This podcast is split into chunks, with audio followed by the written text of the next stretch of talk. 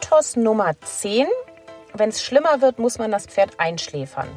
Ja, also das ist natürlich schon so, dass je nachdem, wie großflächig die sind, wie schmerzhaft die sind, die Sarkoide, ähm, ist es natürlich nicht ausgeschlossen, dass es ein Todesurteil ist. Es gibt aber auch einfach viele Pferde, wo man das gut in den Griff kriegt und es gibt auf jeden Fall echt viele Therapieansätze, also wirklich sehr viele und es wird auch viel geforscht auf dem Gebiet. Hey, schön, dass du in den Podcast vom Kranken zum gesunden Pferd reinhörst. Ich bin Dr. Sandra Löckener und in jeder Folge werde ich dir ein bisschen meines Wissens aus Biologie und Tiermedizin schenken. Deine Fragen zum Thema Pferdegesundheit sind der Leitfaden für diesen Podcast. Also kommentiere oder schreib mir, wenn dich ein Thema interessiert oder wenn du selbst ein krankes Pferdchen hast und Unterstützung auf dem Weg vom kranken zum gesunden Pferd brauchen kannst. Und mit ein bisschen Glück ist dann auch bald deine Frage Thema einer Podcast-Folge. Vom Kranken zum gesunden Pferd. Der Podcast für die Gesundheit deines Pferdes. Vom Kranken zum gesunden Pferd mit Dr. Sandra Löckener.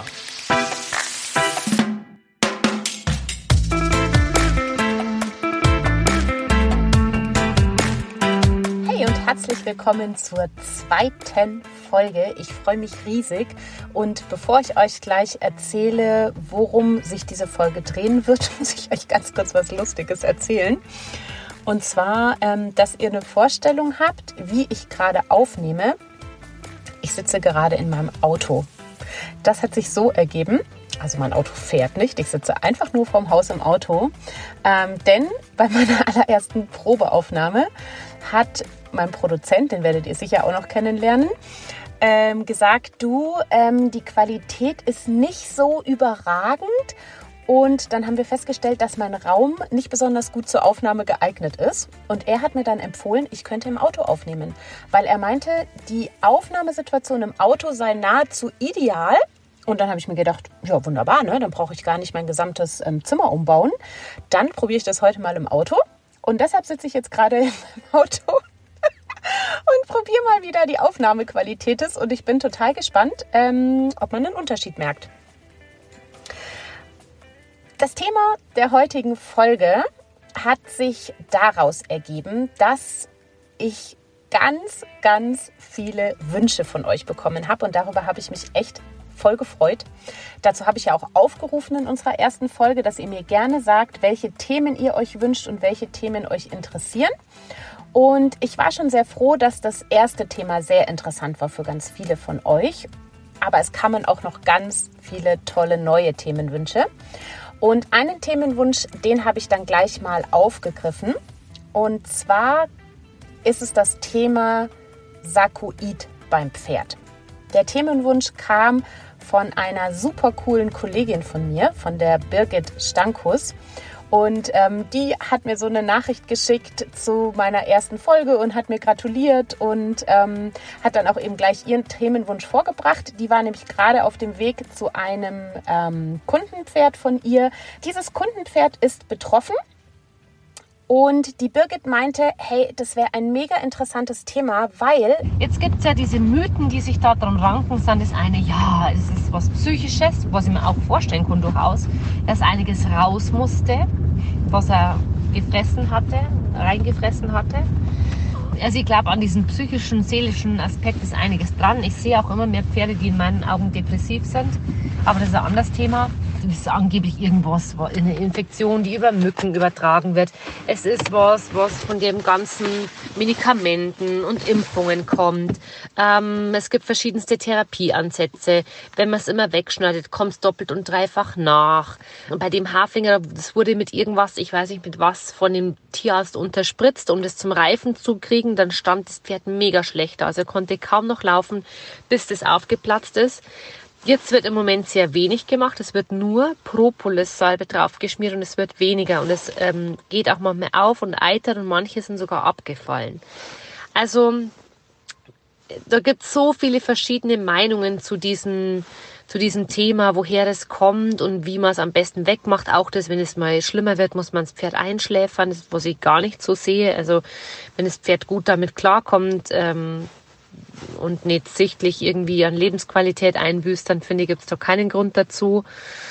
Manche sagen, es wäre, hat auch was mit Fütterung und schlechter Haltung zu tun. Fütterung ich mir tatsächlich vorstellen, auch, dass das einen Einfluss hat, dass die Gene einen Einfluss haben, wie auch immer. Also, es ranken sich viele Mythen drum und keiner weiß, was es eigentlich genau ist, ähm, mit was man es vergleichen kann und wie man es wegbekommt. Das heißt, ich werde heute mal mit zehn Mythen aufräumen, die ihr bestimmt auch schon mal in Bezug auf das Sakoid beim Pferd gehört habt oder vielleicht einige davon. Und wir werden die jetzt ähm, Step by Step durchgehen und mal gucken, ist da was dran, stimmt das überhaupt nicht oder was ist denn damit gemeint? Wir starten mit Mythos Nummer 1. Es ist Krebs. Das stimmt. Das Sarkoid beim Pferd ist eine Form des Hautkrebses. Die ist zwar glücklicherweise gutartig, das bedeutet, ähm, die bildet keine Metastasen im Körper, also sprich, ähm, die metastasiert nicht in andere Organe oder sowas, aber es ist schon möglich, dass sie Metastasen auf der Haut bildet. Das heißt, Sarkoide sind grundsätzlich auf die Haut beschränkt, aber die können schon mal, je nachdem wie weit fortgeschritten die sind, so infiltrativ wachsen und ähm, ja, man kann sich das richtig wie so ein unterirdisches Geflecht vorstellen, dass es dann an anderer Stelle möglicherweise ähm, wieder auftritt. Also von daher, es stimmt, es ist eine Form des Hautkrebses und ähm, ist aber glücklicherweise auf die Haut beschränkt. Mythos Nummer zwei. Es kommt von Kühen. Auch das stimmt tatsächlich. Und zwar kann man in Sarkoiden das Genom des bovinen Papillomavirus nachweisen, also sprich eines Rinderpapillomavirus. Und dieser, ähm, dieses Rinderpapillomavirus ist sozusagen der, also ist hier ein Krebsauslöser, also ist praktisch der Auslöser für diese Geschwulste oder sagen wir mal generell für die ähm, Hautveränderungen, ähm, also für die Entstehung von Sarkoiden. Mythos Nummer drei. Es ist nur eine Warze. Also, ähm, ich verstehe, woher dieser Mythos kommt, denn Sarkoide nehmen tatsächlich ähm, öfter mal eine recht warzenartige Gestalt an. Generell gibt es aber unterschiedliche Typen. Also das heißt, ähm, Sarkoide haben unterschiedliche Erscheinungsbilder. Ähm, der Typ, der am schwierigsten zu entdecken ist, ist der okkulte Typ. Das kann nämlich sein, dass das sich einfach nur als haarlose Stelle zeigt. Oder manchmal ist es sogar noch nicht mal haarlos, da ist einfach so ein kleines bisschen die Haut verdickt.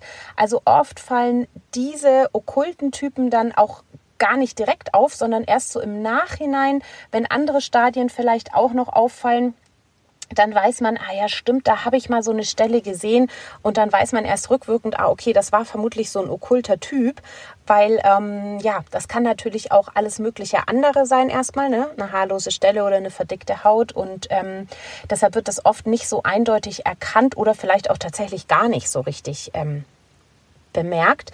Und was dann diese typisch warzenartige Gestalt hat, ist der verruköse Typ. Ähm, der hat so ein bisschen so eine warzige, borkige, ähm, ja, so ein bisschen eine ähm, diffuse Oberflächenstruktur. Und ähm, spätestens hier haben wir dann auch so eins der typischen Probleme bei Sarkoiden. Ähm, diese Warzen, die können natürlich ziemlich leicht gereizt werden. Das heißt, wenn man irgendwie so eine warzige Veränderung an seinem Pferd bemerkt, dann sollte man super, super vorsichtig sein, die da nicht dran rumzumanipulieren. Also da sollte man genau gucken, ähm, liegt die vielleicht irgendwo, wo Equipment scheuern kann oder halt irgendeine Decke oder so. Ähm, oder man sollte da auf keinen Fall großartig mit Striegel oder Bürste dran rummanipulieren. Warum, darauf komme ich dann noch zu sprechen. Aber das ist auf jeden Fall bei diesem verrukösen Typ ähm, ganz typisch, dass die eben diese warzenähnliche Gestalt haben. Dann gibt es noch die nodulären Typen. Die sehen so ein bisschen knubbelig aus. Und diese Knubbel, ähm, die habe ich schon auch in ganz unterschiedlichen Erscheinungsbildern gesehen. Also die können ähm, so komplett unter der Haut sein, also dass du ähm, ähm, die vielleicht nur so ganz oberflächlich spürst oder, oder man vielleicht nur so sieht, so da könnte was sein, da ist irgendwie so eine Strukturveränderung. Die können aber auch relativ ähm, weit an die Oberfläche hervorkommen. Also sind zwar dann ähm, noch komplett von Haut und von Fell bedeckt, aber vielleicht deutlich spürbar oder sogar auch deutlich sichtbar. Also typisch ist halt diese knubbelige Gestalt und das kann halt ein einzelner Knubbel sein. Das können aber auch mehrere Knubbel sein, die irgendwie ähm, ja, so, ein, so einen Kreis bilden. Die können aber auch so ein bisschen in einer Reihe vorkommen. Also mit diesen nodulären Typen, da gibt es ähm, auch ganz unterschiedliche ähm, Erscheinungsbilder. Und ähm, dann gibt es noch den Fibroblas fibroblastischen Typ. Der kann dann schon mal so ein bisschen eklig daherkommen. Ähm, der ist nämlich oft dann offen von der Oberflächenstruktur her. Der sieht oft so ein bisschen fleischig aus. Der kann auch mal blutig sein, der kann auch mal eitrig sein, der kann so ein bisschen aussehen wie wildes Fleisch. Also das sind so oft die, wo die Pferdebesitzer sagen so, äh, das sieht super eklig aus. Also man muss da auch tatsächlich total aufpassen, weil da halt auch ähm, ja sämtliche Insekten gerne dran gehen und auch versuchen ihre Eier da reinzulegen oder so. Also da ähm, ja, das ist schon ähm, so ein bisschen, da sollte man gefrühstückt haben, wenn man damit in Kontakt tritt. Und ähm, ja, dann gibt es natürlich auch noch maligne Formen. Das heißt, das sind dann ähm, Sarkoide, die irgendwie entarten, ähm, die praktisch bösartig sind. Die sind oft durch ein sehr aggressives Wachstum gezeichnet. Und ähm, das sind dann auch die, die halt oft Metastasen bilden. Also sprich, entweder in umliegenden Hautbereichen oder auch so ein bisschen weiter entfernt, ähm, dass dann davon einfach dann mehr auftreten. Es kann sich generell ein Typ so ein bisschen in den anderen verwandeln und es gibt aber auch Mischformen daraus. Also die Erscheinungsbilder sind nicht immer so super klar voneinander abgrenzbar. Ähm, manchmal sind es auch gemischte Formen. Mythos Nummer 4. Die Gene sind schuld. Ähm, was damit gemeint ist mit diesem Mythos ist, es gibt tatsächlich eine genetische Prädisposition für die Ausbildung von Sarkoiden. Das heißt, es ist schon so, dass ähm, die Tatsache, dass ein Pferd an Sarkoiden erkrankt, ähm, genetisch vorgegeben ist. Das heißt, dadurch ähm, gibt es natürlich auch familiäre Häufungen. Ähm, es gibt auch Rassen, die so ein bisschen mehr oder ein bisschen weniger betroffen sind. Also beispielsweise hat man herausgefunden, dass ähm, bei Vollblütern oder bei Arabern so, da kommt das relativ häufig vor. Ähm, Robustrassen sind eher weniger betroffen. Ne? Ist immer kein Ausschluss, aber tendenziell sind die eher weniger betroffen. Also gerade so kleinere Ponytypen, da tritt es relativ selten aus auf. Ähm, zu den amerikanischen Rassen, also Appaloosa, ähm, Quarter, da gibt es so ein bisschen unterschiedliche Meinungen. Also manche sagen, da tritt es sehr oft auf, manche sagen, nee, da gibt es keine Häufung. Ähm, es gibt verschiedene Erklärungen dazu, aber so richtig sicher ist man sich nicht über diese genetische Häufung. Also ähm, es war schon mal im Gespräch, ob das möglich wäre, dass halt gerade die Pferde, die vielleicht auch oft in Kontakt sind mit Kühen, ähm, dass die einfach ähm, ja, das Erkrankungsbild häufiger ausprägen und man das deshalb häufiger bemerkt. Ähm, es gibt auch die Theorie, dass Pferde mit dünnerer Haut stärker betroffen sind. Also ne, gerade so die Vollblüterchen, die haben ja oft eine recht dünne Haut, ein recht dünnes Fell und da, das erklärt sich jetzt gleich mit dem nächsten Mythos, mit den wir mal checken, ähm, warum das möglicherweise auch eine Erklärung dafür sein könnte. Aber das sind jetzt, wie gesagt, das weiß man nicht hundertprozentig, aber es ist auf jeden Fall so, dass eine genetische Dis äh, Prädisposition dafür besteht. Das heißt, ähm, die Genetik entscheidet darüber, wie groß die Wahrscheinlichkeit ist, dass dein Pferd an einem Sarkoid erkranken kann. Und ähm, wenn ein Sarkoid einmal aufgetreten ist, dann ist auch klar, der kann letztendlich jederzeit wieder auftreten oder ein neuer kann auftreten. Also dann weiß man einfach, okay, dieses Pferd ist einfach dafür prädispositioniert. Mythos Nummer 5. Die Infektion erfolgt über Mücken. Das ist korrekt. Man weiß es tatsächlich nicht zu 100 Prozent, aber es ist extrem wahrscheinlich, dass die Überträger dieses Papillomavirus Insekten sind.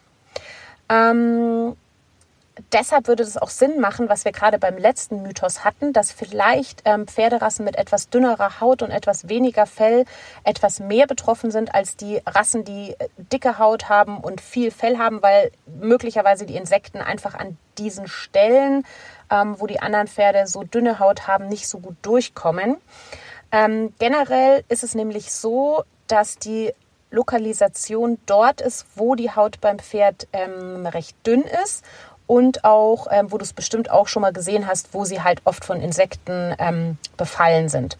Also das heißt ähm, Gesicht, Brust, Bauchnaht entlang, bisschen rechts und links von der Bauchnaht, Innenschenkel oder generell so Innenseite von den Beinen, auch ähm, Vorderbeine ähm, so an der Innenseite ja, das sind so die, die häufigen ähm, Lokalisationen. Also das heißt, ähm, Mückenschutz ist definitiv eine sehr gute Prävention. Und ähm, zum Thema Übertragung habe ich dann noch einen weiteren Mythos. Mythos Nummer 6. Das Nachbarpferd kann es übertragen. Ja, das stimmt nämlich. Die Übertragung ist schon auch von Pferd zu Pferd möglich. Also das heißt, wenn du ein Pferd mit Sarkoid hast, dann solltest du schon ziemlich sorgfältig mit deinem Equipment umgehen. Also man sollte jetzt nicht das Equipment dann zwischen den Pferden wechseln. Ähm, du solltest auch dementsprechend darauf achten, dass du dir nicht mal eben so leichtfertig Equipment ausleihst von einem Pferd, ähm, was vielleicht an einem Sarkoid erkrankt ist. Und ja, es ist natürlich schon auch deshalb so, wenn dein Pferd eine genetische Prädisposition hat, dann ist das Risiko höher, dass es eben ähm, einen Infektionsschub bekommt, wenn der Nachbar auch Sarkoide hat. Oder beispielsweise, wenn dein Pferd in einer großen Gruppe lebt, ähm, wo es natürlich dann auch, wo einfach die Wahrscheinlichkeit höher ist, dass da auch andere Pferde betroffen sind, dann ist die Wahrscheinlichkeit für dein Pferd ähm, auch größer. Also von daher ja, die Übertragung von Pferd zu Pferd kann man nicht, ähm, nicht richtig ausschließen. Aber es ist halt so, das heißt jetzt nicht automatisch, dass jedes Pferd irgendwie in Gefahr ist, was Kontakt hat zu einem anderen Pferd mit Sarkoiden, weil es ist, es ist ja eben genetisch vorgegeben, ob das Pferd überhaupt ein hohes Risiko hat, daran zu erkranken. Also wenn es praktisch keine genetische äh, Prädisposition hat, dann ähm, ist das halt ähm, kann das sein, dass das daran natürlich nicht erkrankt. Also das heißt, man kann jetzt nicht automatisch schlussfolgern, ähm, dass man das weitersuchen sollte, wenn man irgendwo ein Pferd mit Sarkoid sieht, ähm, weil eben manche Pferde prägen das gar nicht aus. Also manche Pferde haben viel Kontakt zu anderen Pferden mit Sarkoiden und ähm, sind trotzdem nie im Leben davon betroffen. Also man muss schon als Pferd eine genetische Prädisposition dafür haben, ähm, dass man halt überhaupt ähm, Sarkoide ausprägt. Mythos Nummer 7 es ist was Psychisches, da muss was raus. Und in diese Kategorie habe ich jetzt gleich mal noch ein paar andere Mythen einsortiert, weil die irgendwie alle ganz gut zusammenpassen. Und zwar sind die anderen Mythen, es kommt von Impfungen, es hängt mit der Haltung zusammen oder es kommt von der Fütterung. Und was, also es ist schon so, dass, dass an all diesen Mythen in dieser Gruppe so ein bisschen was dran ist, denn letztendlich ist sehr, sehr entscheidend darüber, ob ein Sarkoid ausgeprägt wird, wie der Immunstatus des Pferdes ist. Also wie ist das Immunsystem gerade aufgestellt, entscheidet sehr maßgeblich darüber, ob das Pferd ein Sarkoid ausbildet oder lange Zeit ähm, ohne Sarkoid ist. Ähm, und da ähm, spielen natürlich alle diese Faktoren mit rein. Ne? Also das heißt, ähm, wenn das Pferd ähm, sich psychisch beeinträchtigt fühlt, dann ist das ja ein, ein ganz massiver Einflussfaktor auf das Immunsystem. Genauso kann es auch sein, weil ähm, Impfungen ja auch das Immunsystem beeinflussen. Also muss man da natürlich auch sehr sorgfältig abwägen, in welcher Konstitution ist das Pferd impffähig.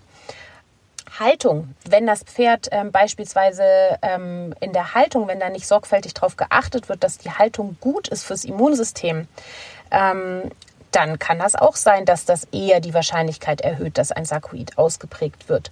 Und ähm, bei dem letzten Punkt Fütterung ist es genauso. Wenn die Fütterung einfach nicht passend ist, wenn, wenn die Fütterung ähm, einfach schlecht ist fürs Immunsystem, dann kann das natürlich auch ein Einflussfaktor sein. Und von daher ist schon auch an all diesen Mythen so ein bisschen was dran, weil die alle letztendlich so in diesem Punkt gebündelt werden können. Das Immunsystem muss einfach gut auf Zack sein und sollte ganz, ganz sorgfältig gepempert werden sozusagen. Ähm, dann wird die Wahrscheinlichkeit extrem gesenkt, dass ein Sarkoid ausgeprägt wird. Mythos Nummer 8. Manche werden besser, wenn man sie lässt. Ich glaube, was damit gemeint ist, ist, dass ein ähm, Sarkoid aktiviert werden kann. Also die können teilweise äh, richtiggehend explodieren, wenn die gereizt werden. Die können auch entarten, wenn die zu stark gereizt werden.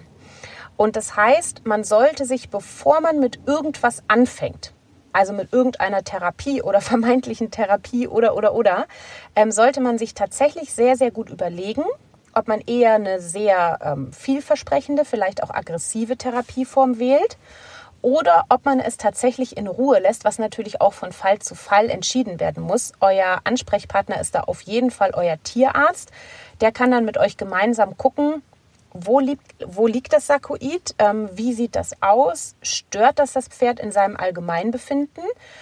Und wenn man jetzt beispielsweise sagt, ähm, das ist ziemlich unauffällig, das ist an der Stelle, ähm, wo es das Pferd kaum stört, das ähm, ähm, ist vielleicht auch komplett reizlos und man hat noch nie bemerkt, dass das Pferd irgendwie beeinträchtigt ist dadurch, dann kann es durchaus sein, dass es fast besser ist, wenn man das in Ruhe lässt, als wenn man anfängt, mit irgendwelchen wilden Maßnahmen selbst daran rumzudoktern, weil das eben jederzeit dazu führen kann, ähm, dass es halt in Rage gerät und total aktiviert wird. Das heißt, generell muss man sich das auch bei einer Diagnose gut überlegen. Also eine Diagnose, eine gesicherte Diagnose, die könnte halt über eine Biopsie erfolgen. Aber das heißt, wenn ich da reinsteche und Zellen entnehme, dann ist das auf jeden Fall auch eine Art der Manipulation. Das heißt, wenn ich schon sage, ich mache eine Diagnose, dann muss ich eigentlich auch sicher sein, dass ich daran sowieso eine ähm, eine vielversprechende Therapie anschließen werde, sodass sozusagen Diagnose und Therapie dann so ein bisschen Hand in Hand gehen. Ähm, wenn ich mir jetzt denke, ach, ich will eigentlich nur mal wissen, was drin ist und dann habe ich vor, das sowieso zu ignorieren oder ähm, keine Ahnung, will selber rumdoktern, dann würde ich da total davon abraten, überhaupt eine Biopsie machen zu lassen, weil wie gesagt, das zählt schon dann halt auch als Manipulation.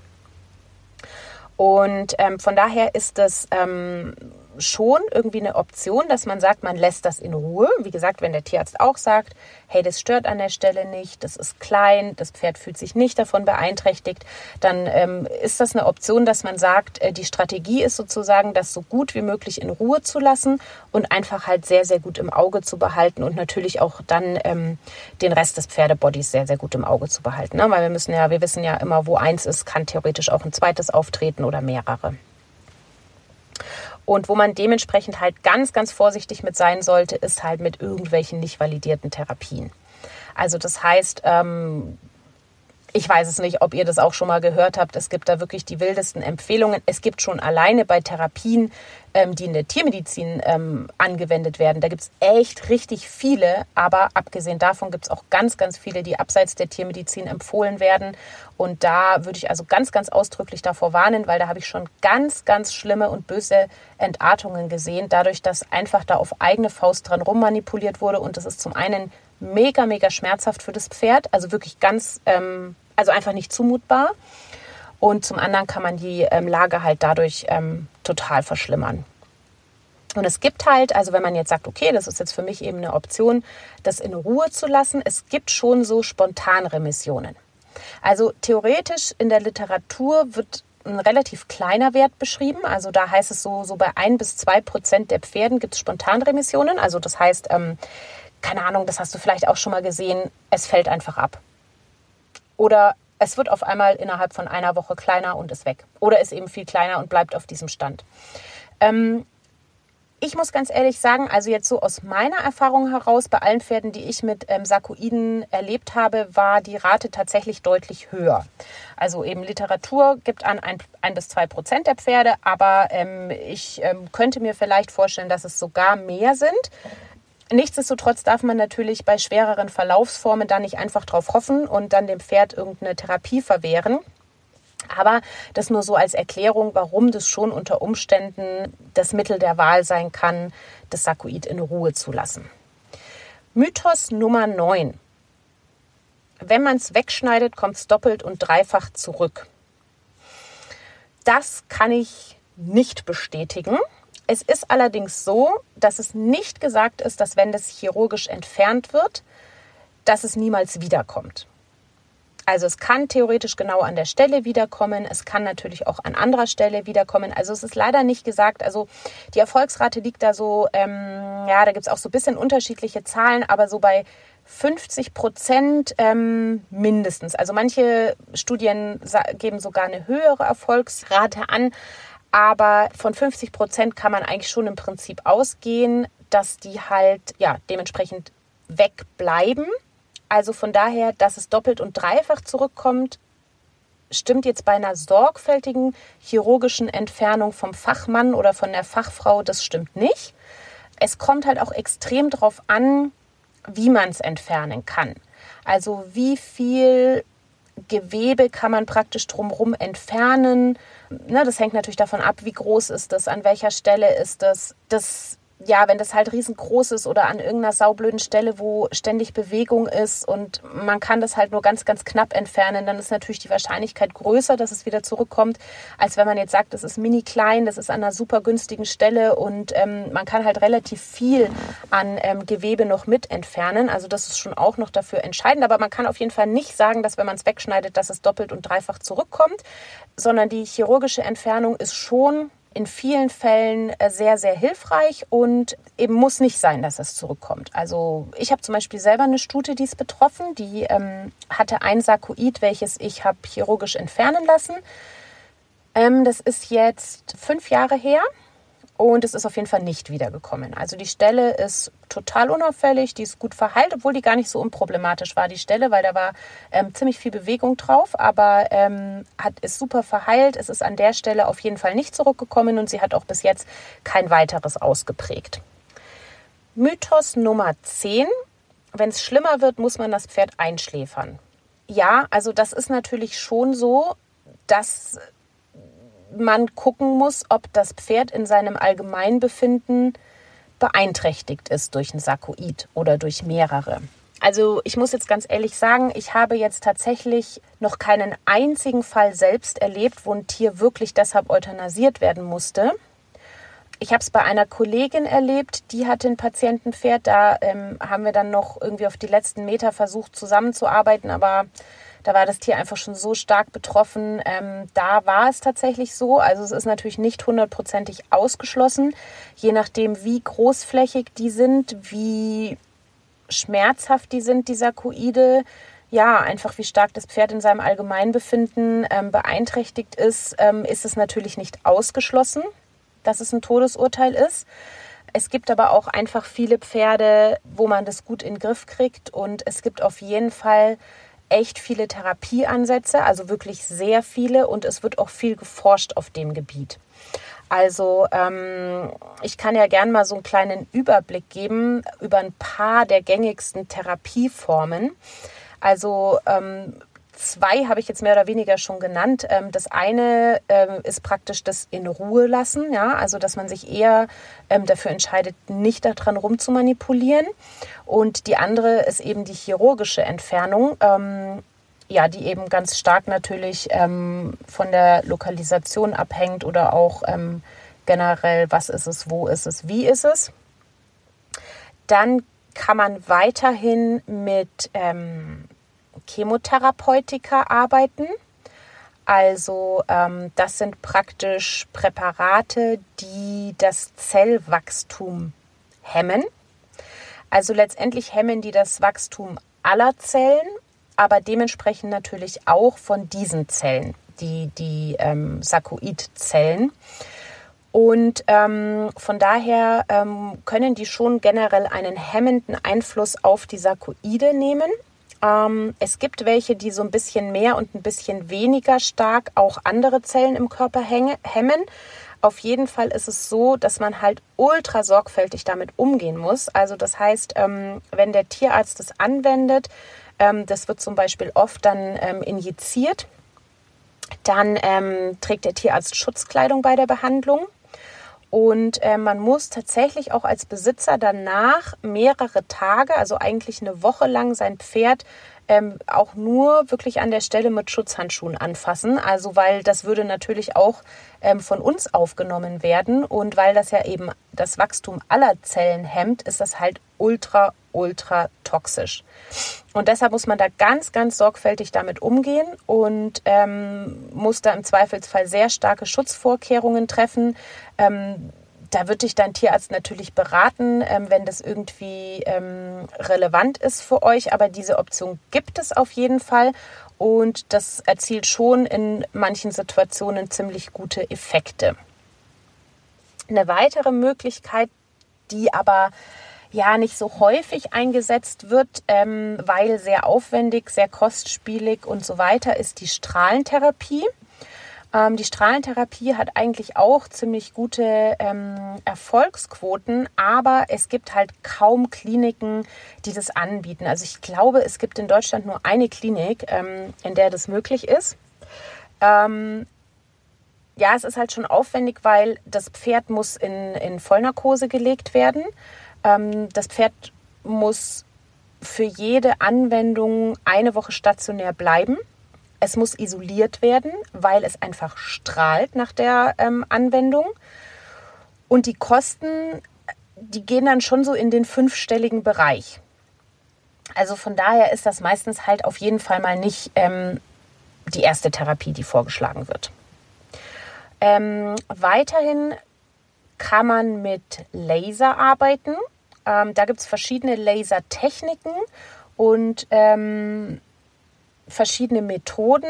Ähm, ich habe dazu unterschiedliche ähm, Studien gelesen. Also ich habe von Studienberichten gelesen, ähm, dass es auch sehr erfolgsversprechend ist, ähm, vor allem zum Beispiel in Bezug auf die Entfernung von Sarkoiden.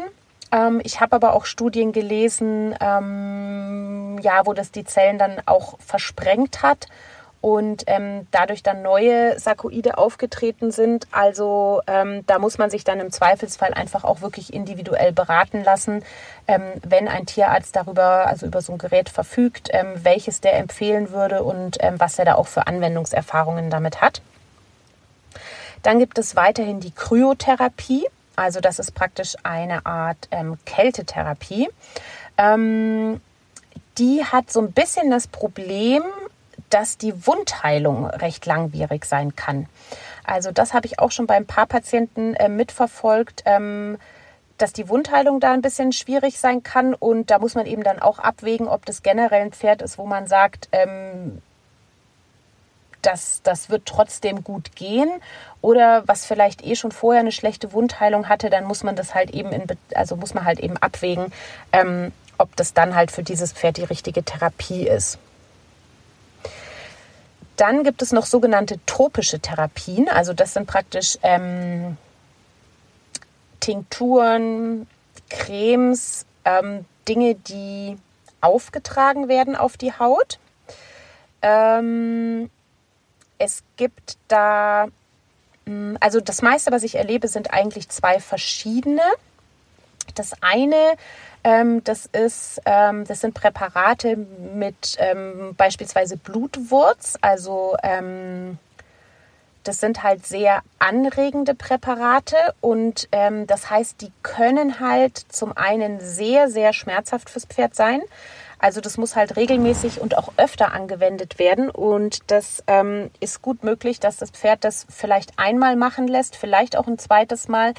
Aber das Sarkoid dann so schmerzempfindlich wird, dass das Pferd dann sich einfach nicht mehr weiter behandeln lässt. Ähm, und es ist halt so, also es kann schon klappen.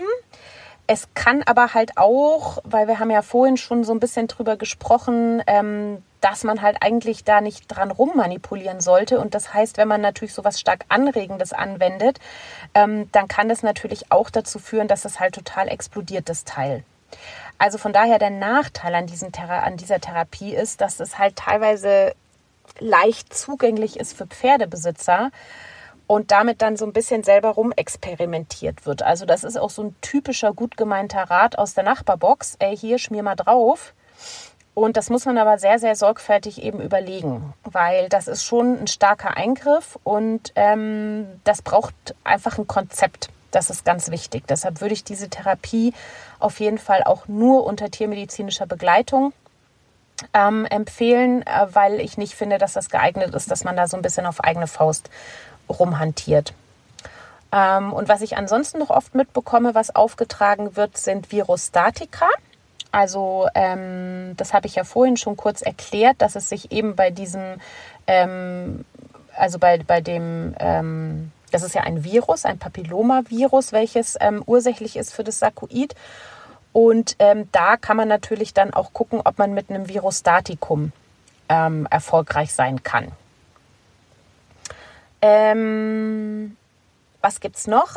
Es gibt noch so ähm, Misteltherapien. Beispielsweise habe ich eine Studie gelesen, da wurde ein Kiefermistelpräparat in Tumornähe injiziert. Und das war eigentlich ähm, auch ganz gut vom Ergebnis her. Ähm, da gibt es auch unterschiedliche Präparate. Da muss man sich dann auch so ein bisschen gezielter informieren, aber nur, ähm, dass du es schon mal gehört hast, das gibt es auf jeden Fall und kann auch eine Option sein. Ähm, und dann gibt es noch das, ähm, was ich glaube, was so ein bisschen das Feld der Zukunft auch ist, ähm, nämlich das Feld der Immuntherapien. Und ähm, hier gibt es zum einen, das ist witzigerweise durch einen Zufall rausgefunden worden, ähm, kann man praktisch eine Immunmodulation machen durch eine Pilzimpfung.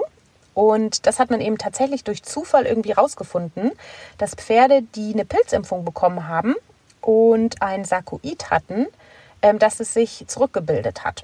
Und daraufhin gibt's eine Studie, also wurde eine Studie gemacht an ziemlich vielen Pferden. Und ähm, man hat herausgefunden, dass bei 65 Prozent ähm, der Pferde, die da ähm, die Pilzimpfung bekommen haben, eine Rückbildung stattgefunden hat. Und ähm, bei weiteren noch eine Verbesserung. Also das heißt, ähm, da, das scheint auf jeden Fall halt ähm, in positivem Maße das Immunsystem zu modulieren, sodass es möglicherweise auch eine Option sein kann. Und was es ansonsten noch gibt im Feld der Immuntherapie ist ähm, eine autologe Vakzine. Ähm, die wird, also die kann hergestellt werden aus den abgetöteten, also nee, ja doch aus den abgetöteten Viren aus dem Sarkoid. Das heißt, was dafür notwendig ist, ist, dass man halt Zellen aus dem Sarkoid gewinnt. Also beispielsweise könnte das halt ähm, eine Therapieform sein, wenn man eben ein Sarkoid entfernt hat, dass man dann sagt, okay, jetzt habe ich den Burschen eh schon da, dann hole ich mir ein paar Viren raus, ähm, kill die und dann kann diese autologe Vakzine ähm, erstellt werden. Das heißt, es ist jetzt nicht so, dass man diese Vakzine nehmen kann und für andere Pferde auch anwenden kann, sondern die muss tatsächlich genau aus diesen Zellen gewonnen werden, die im eigenen Sarkoid sind. Und ähm, der Sinn dieser Therapie ist praktisch, dass durch diese abgetöteten Viren ähm, das Immunsystem stimuliert wird. Also generell halt stimuliert wird, dann praktisch diese Viren, also auch die lebenden, zu bekämpfen. Ähm, die ist für gewöhnlich recht gut verträglich. Also es kann so ein bisschen zu so, zu so, zu so typischen ähm, Injektionsreaktionen kommen. Ähm, aber generell ist die gut verträglich. Ähm, der Effekt ist noch nicht ganz klar. Also, weil es gibt schon so ein bisschen die Stimmen, die sagen, ähm, naja, also sorry, aber äh, das Pferd hatte ja die ganze Zeit die lebenden Viren im Körper. Also wenn es irgendwie nicht geschafft hat, äh, da mal denen, denen den Kampf anzusagen, äh, warum sollte das jetzt auf einmal, nur weil wir ihm die abgetöteten Viren geben, ähm, ähm, darauf auf einmal jetzt total scharf werden.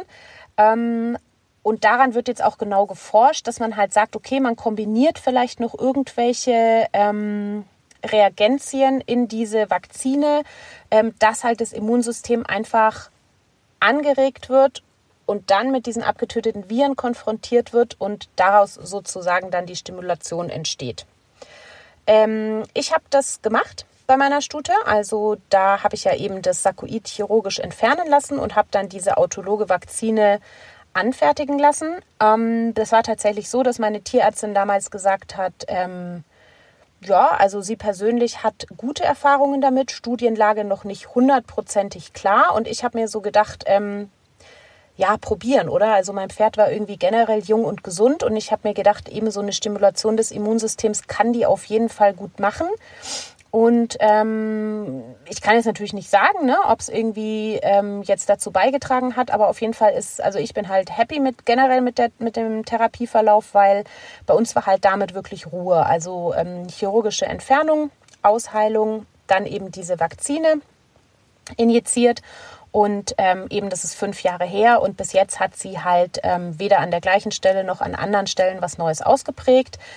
Ich weiß natürlich, dass sie eine genetische Prädisposition dafür hat, offensichtlich. Das heißt, ich bin halt sehr, sehr sorgfältig mit ihr. Also ich achte einfach extrem auf ihr Immunsystem und ähm, ja, treffe halt einfach da viele Vorkehrungen. Und ähm, das ist, glaube ich, halt einfach ein ganz wichtiger Punkt.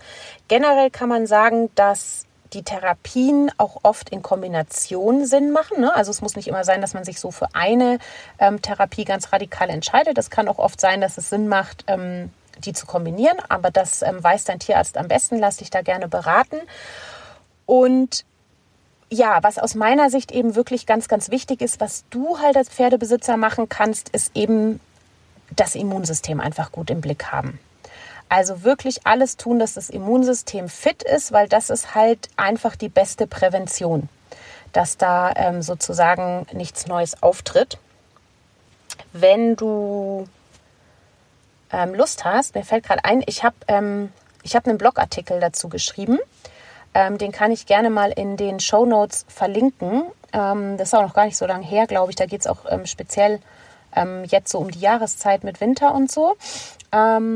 Und ähm, auch vor allem bei älteren Pferden, wo das Immunsystem dann vielleicht nicht mehr ganz ähm, so fit ist, ähm, kannst du dir da gerne ein paar Tipps rausholen, ähm, wie man das Immunsystem des Pferdes stärken kann. Also was da so die Punkte sind, worauf es ankommt und was man da eben als Pferdebesitzer tun kann.